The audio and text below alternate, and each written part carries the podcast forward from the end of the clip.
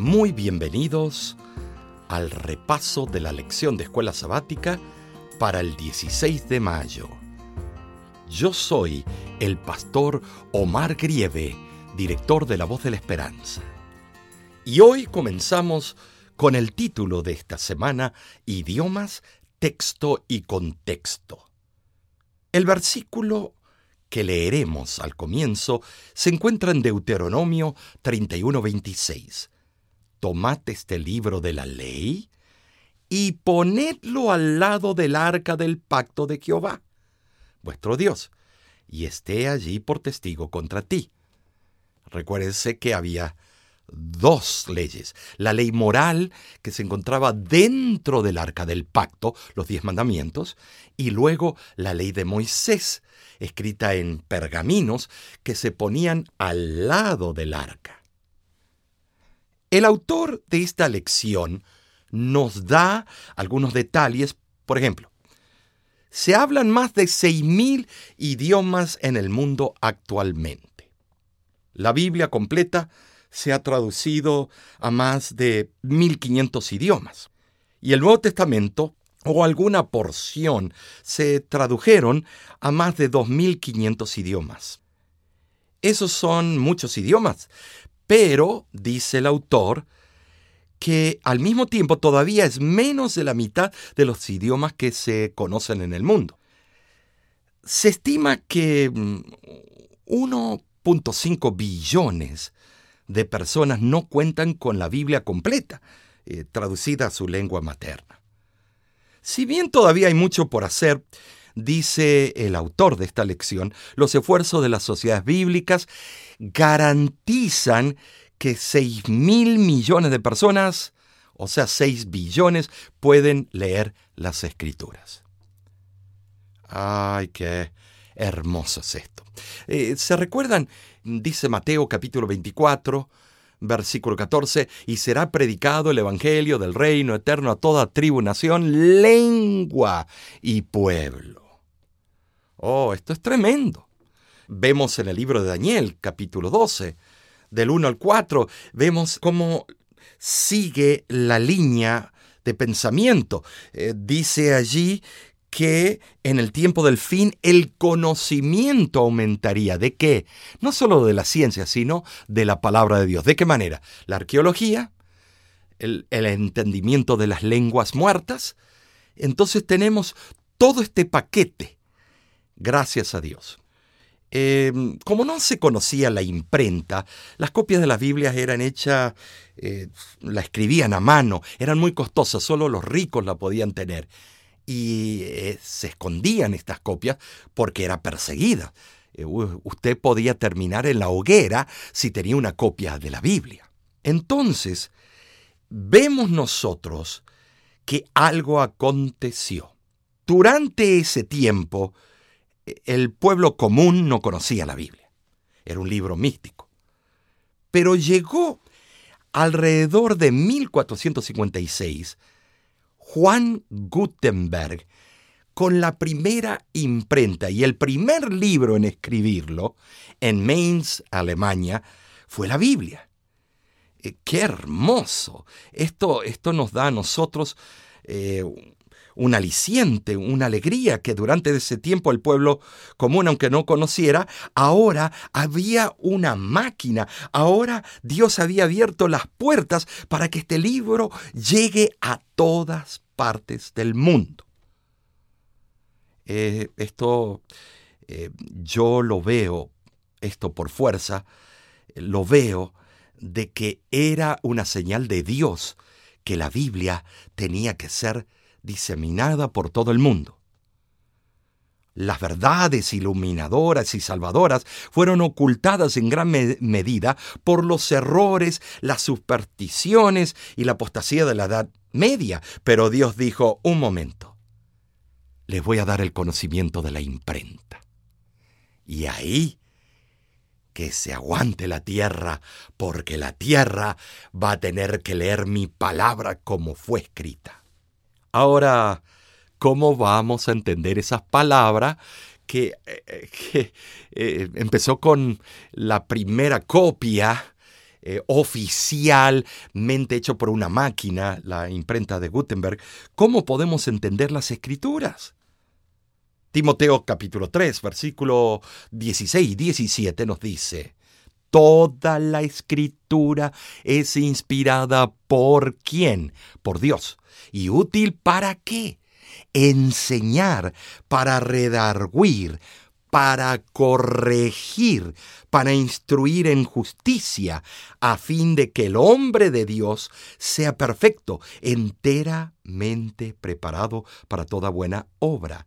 Quiere decir que este manual de Dios, número uno, enseña, redarguye, corrige, instruye. Estimados, eh, Pablo presenta por qué la Biblia hace al hombre sabio para la salvación. Porque ella es el pensamiento de Dios comunicado a los hombres. Estimados, Pedro también lo afirma en 2 de Pedro 1.21. Ahora las escrituras dicen toda escritura es. Y tenemos que detenernos al vocablo es. No tiene la cópula verbal. Eh, en el griego esta oración toda escritura es, no tiene la cópula verbal es. Por lo tanto, algunos comentadores traducen este versículo a la manera que ellos le convienen. De esta manera. Toda escritura inspirada por Dios es útil. Sugieren así que si bien los pasajes inspirados tienen su función, se entiende que la Biblia incluye pasajes no inspirados. ¿Puedes creerlo? El texto griego permite colocar el verbo es en una u otra parte, pero ellos no quieren incluir es. Lo quitan, porque dicen que en el original no estaba. Un eminente erudito moderno, C.F.D. Moore, argumenta diciendo que este pasaje muy difícilmente podría significar toda escritura inspirada sin la palabra es. Y es mucho más probable que signifique el conjunto de la escritura es inspirada. Eh, él lo escribió en el libro Idiom Book of New Testament Greek, página 95. La Biblia se escribió como testimonio de la obra de Dios en toda la historia, cumplida y no cumplida. ¿Por qué? Porque es para instruirnos para redimir aquel hombre o mujer que ha caído en el fango del pecado. Así como redimió al pueblo de Israel de Egipto, Él quiere redimirnos a nosotros, pero ¿por medio de cuál manera? Es el manual por excelencia, la Biblia. Dios nos ha dado a nosotros en la lengua materna, el hebreo, luego el arameo y luego el griego, la posibilidad de traducirla y no solamente traducirla, sino entender para poder traducirla. Estimados, en el auge de la cultura griega, eh, hubo una oportunidad extraordinaria para que el Nuevo Testamento se comunicara a través eh, del idioma universal, porque los idiomas universales en el tiempo del imperio griego y romano, noten esto, hubo un intercambio de lenguas. Ah, sabemos que cuando estaba el imperio romano, los cultos seguían hablando griego y el idioma del pueblo era el latín. Así que necesitamos nosotros tomar la Biblia y las palabras en ella y sus significados en forma seria y eficaz. En todos los idiomas hay palabras que tienen un significado tan rico, pero después tú lo traduces a otro o haces un chiste en un idioma y vas a otro idioma con el mismo chiste y no tiene sabor. Así pasa con las traducciones. Por eso, el haber traducido la Biblia, las palabras y sus significados, tiene que ser en sí una inspiración de Dios, tiene que haber el Espíritu Santo hecho un milagro para que cuajen los sentidos, la etimología de las palabras con eh, el hebreo original, el griego original y el arameo original. Tenemos algunos buenos ejemplos en el Antiguo Testamento. La lección tiene eh, dos de ellos. La primera es la palabra hebrea chesed, misericordia. Es una de las palabras más ricas, profundamente impresionantes. ¿Por qué? Porque además de ser misericordia, está diciendo Chesed que es grande misericordia. Y esto lo podemos ver en diferentes versículos. Fíjate en 1 Reyes 3:6, gran misericordia, Chesed, a tu siervo David, tú le has reservado esta tu gran misericordia, Chesed. Él enviará su misericordia, Chesed, o sea, misericordia, y su verdad, Salmo 57.3. Eh, eh, podemos leer en Miqueas 7:20, eh, em, la verdad a Jacob y Abraham la misericordia, Chesed. ¿Se dan cuenta? Vemos el diferente uso de la misma palabra Chesed en el hebreo y lo que trata de hacer con estos tres ejemplos. Todas las tres veces que se lo usa es misericordia, pero está relacionada con otras palabras y otras situaciones. La palabra hebrea shalom, que todo el mundo lo conoce, cantamos coritos. Shalom Harebin. Eh, Ustedes se acuerdan los coritos. Shalom, shalom. Coritos que se derivan de la experiencia de los judíos. La palabra shalom es una de las más famosas, porque se traduce en la forma de paz, pero también se puede traducir en tres sentidos diferentes. Totalidad, integridad y bienestar. Estos son los significados de shalom. Paz, totalidad, integridad y bienestar. ¿Te das cuenta? La misma palabra. Pero si vemos al traducir no se eligieron las otras interpretaciones como totalidad, integridad y bienestar, sino paz.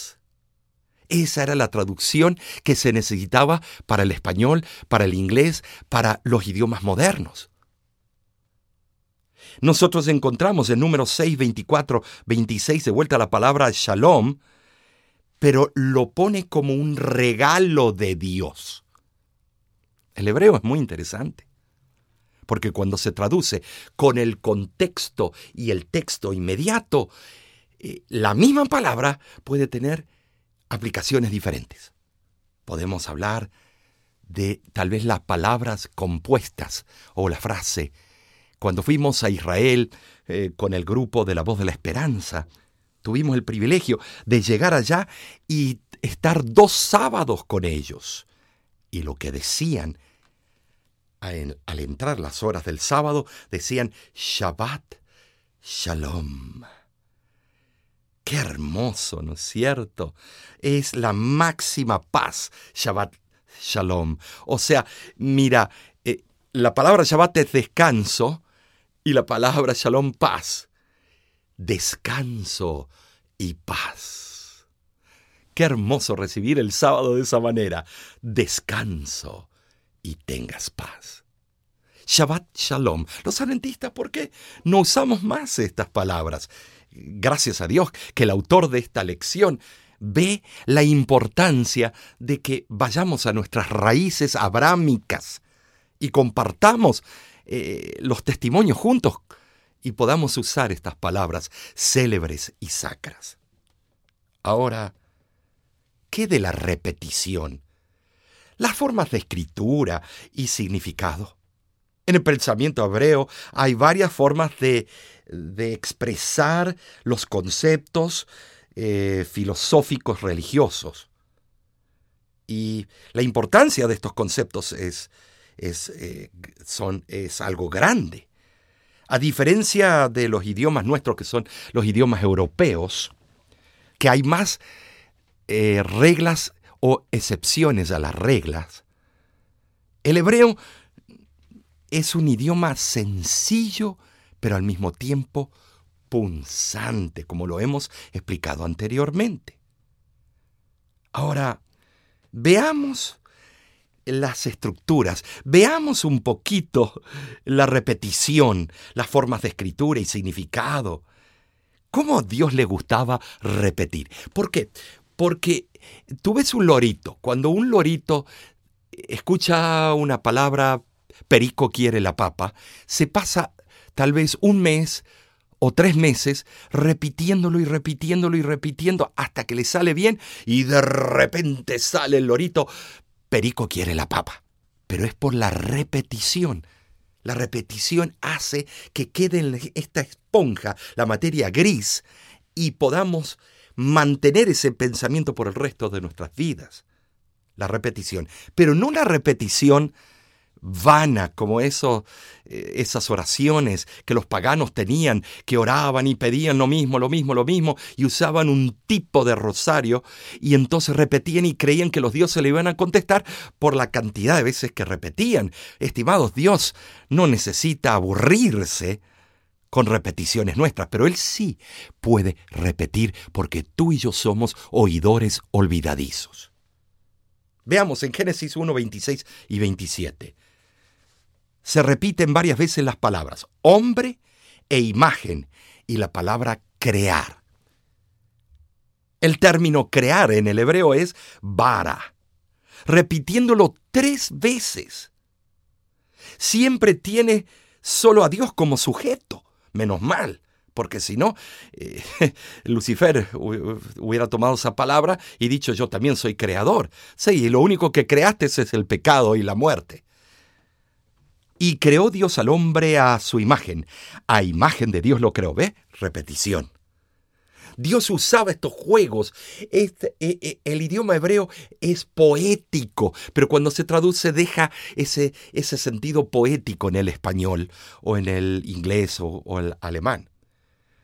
Y mira lo que dice, a imagen de Dios los creó, varón y hembra los creó. ¿Por qué tuvo que repetir creó? Porque para Dios no es redundancia. Repetir significa cimentar o poner la semilla en nuestra mente y anclarla en la roca eterna. En la visión y el llamado de Isaías, los serafines repiten las palabras Santo, Santo, Santo, Jehová de los ejércitos, Isaías 6.3. Qué hermoso, tenemos himnos así, cantando Santo, Santo, Santo. Ahora, para comprender cada versículo, hay que leer el texto, por supuesto, pero hay que leer el contexto. El contexto se divide en dos, contexto inmediato y el contexto amplio. Primero agarras un texto, lees los textos antes y después, y después te vas al amplio contexto o contexto amplio de toda la Biblia para ver si estos versículos que estás usando en la temática concuerdan con el resto. Es algo extraordinario ese principio veamos claramente en Génesis lo que dice Génesis 1, 27. Y creó Dios al hombre a su imagen, a imagen de Dios lo creó, varón y hembra los creó. Ahora leemos Génesis 2, versículo 7. Entonces Jehová Dios formó al hombre del polvo de la tierra. ¿Ve? Dice lo mismo, pero da dos nuevos ingredientes. Polvo de la tierra lees el texto, pero al leer el contexto te añade un poquito más de conocimiento con el versículo primero que habías leído. Y sopló en su nariz aliento de vida, y fue el hombre un ser viviente. ¿Ves? El primero era más sencillo. Te dijo nada más, Dios hizo al hombre y a la mujer. Pero luego, ¿cómo lo hizo? texto con el contexto. Ya hemos visto que la repetición del término vara en Génesis 1.27 indica un énfasis en la creación del hombre. La palabra del hombre es Adán. En hebreo, la misma palabra empleada para mostrar al padre de la raza humana. Y estimados, su significado se ha explicado de diferentes formas. El significado describe el color. Adán es rojo en el hebreo. Puede ser que Adán era de pelo rojo. Tal vez esta es la única mención de la raza eh, que algunos llaman la raza pelirroja. O su apariencia de la raíz árabe que significa brillar. Adán significa rojo, Adán significa brillar, Adán significa el brillante. O su naturaleza de, de Dios, de Dam, no Adam, Dam, semejanza. ¿Y qué de la palabra Adamaj, Adam, Adamaj, que significa el del suelo, el suelo, el que salió del suelo? Todo eso son significados de esa palabra hebrea, Adam. A ver, repitamos. ¿Qué significa Adam? Ser rojo, Tal vez hombre de piel roja. ¡Wow! No nació blanco. Pues la palabra blan, Adán es ser rojo. Las, el segundo significado, brillar. El tercer significado, semejanza. Y el último, el del suelo. Entonces, pastor, ¿cuál de ellos es? Todos estos significados son importantes. ¿En qué? en textos y contextos, las formas de escritura y estimados las palabras y sus significados. Todo tiene que ver con esto. Se presentan importantes detalles adicionales en cuanto a la creación de Adán. Eh, podemos notar la palabra formar, que Dios formó, yatzar. Yatzar implica el acto de moldear y dar una forma correspondiente en diseño. ¿Te das cuenta de vuelta? Estas palabras son importantes. La unidad informa al intérprete de temas, ideas y desarrollos adicionales. Algunos de los propósitos de estos mensajes que Dios mandó fue para darnos profecía, lo que iba a acontecer en el futuro. Otros eran compilaciones. Otros de los mensajes, mensajes eran cantos o poesías como los salmos. Hay libros históricos en la Biblia como Primero y Segundo de Reyes, Primera y Segunda de Samuel. Hay cartas a varias iglesias. Y estimados, hay variedad en la Biblia. ¿Quieres novela? Ahí encuentras. ¿Quieres acción? Allí lo encuentras. ¿Quieres una historia de amor? Allí lo encuentras. ¿Quieres profecía? Allí lo encuentras. Moisés escribió de, del Éxodo, ah, desde Génesis a Deuteronomio, pero Moisés también escribió el libro más antiguo, lo escribió antes que los libros deuterocanónicos. Se llama el libro de Job, porque él fue contemporáneo con Job. Tal vez se conocieron entre los dos. Ahora, leemos nosotros que Moisés, Dios vino en visión y le habló. La palabra, eh, palabra, visión registrada en la Biblia tiene un significado especial, especialmente para Moisés. Las revelaciones de Dios se realizan en diferentes formas, hermanos, ya fuera para los patriarcas, profetas, evangelistas o apóstoles. Y aquí unos puntos que tú tienes que saber. Dios les trajo los mensajes a estos hombres o mujeres mediante la manifestación personal de la segunda persona de la deidad. Número uno. En segundo lugar, Dios trajo visiones o mensajes mediante una voz audible. En tercer lugar, mediante la administración de ángeles. Qué hermoso, ¿no es cierto? María, la Madre de Cristo, puede así decirlo. Número cuatro, Dios mandó sus mensajes mediante la acción poderosa del Espíritu de Dios sobre la mente para impactarle un claro concepto o una vigorosa convicción. Número 5. Dios habló mediante sueños. Nabucodonosor te puede decir a ti lo que él vio y cómo al final él se convirtió y admitió de que Dios era el único Dios.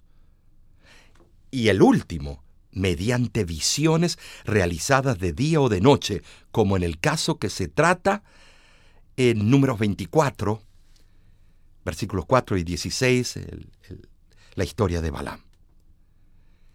Estimados, desde el mismo principio el registro sagrado proclama la preeminencia del hombre por encima de todas las criaturas de la tierra. Dios nos hizo para que escuchemos sus mensajes, para que leamos su palabra y para que la apliquemos en nuestras vidas. Y terminamos con la escritura de la pluma inspirada, Patriarca y Profetas, página 255 y 256. A medida que pasaban los años y erraba con sus rebaños por los cuales solitarios, meditando acerca de la condición oprimida en que vivía su pueblo, Moisés repasaba el trato de Dios hacia sus antepasados, las promesas que eran la herencia de la nación elegida, y sus oraciones en favor de Israel ascendían día y noche. Los ángeles celestiales derramaban su luz alrededor de él. Qué hermoso, porque cuando tú oras, lo mismo va a ocurrir que le ocurrió a Moisés. En su palabra, nos dice la sierra del Señor, Conflicto de los Siglos, página 7. Dios comunicó a los hombres el conocimiento necesario para la salvación las santas escrituras deben ser aceptadas como una revelación autorizada e infalible de su voluntad. Son la norma del carácter. Amigo, quisiera en este momento terminar con las palabras de la poesía El libro eterno, que fue eh, hecha o producida por el hermano Solero. Tengo un libro de nítidas páginas, que nunca envejece, que siempre está nuevo, y es que encierra misterios de gloria y da a nuestras vidas divinos consejos. Este libro precioso y sublime es luz para el alma, pan para el hambriento y es agua de vida que limpia y redime y apaga la sed al sediento. Cuán grande enseñanza, oh libro bendito, me das en las horas de pena o oh solaz. Oh fuente amorosa del Dios infinito, Tú inundas mi vida de gozo y de paz. Tú, Biblia bendita, eres un monumento que siempre señalas la ruta ideal. Tú eres la palabra cuyo fundamento descansa en la fuerza del Dios eternal. Ay, libro hermoso, pues por las edades de un siglo a otro siglo permanecerás, aunque el hombre indigno con sus falsedades pretenda ignorar tu eterna verdad.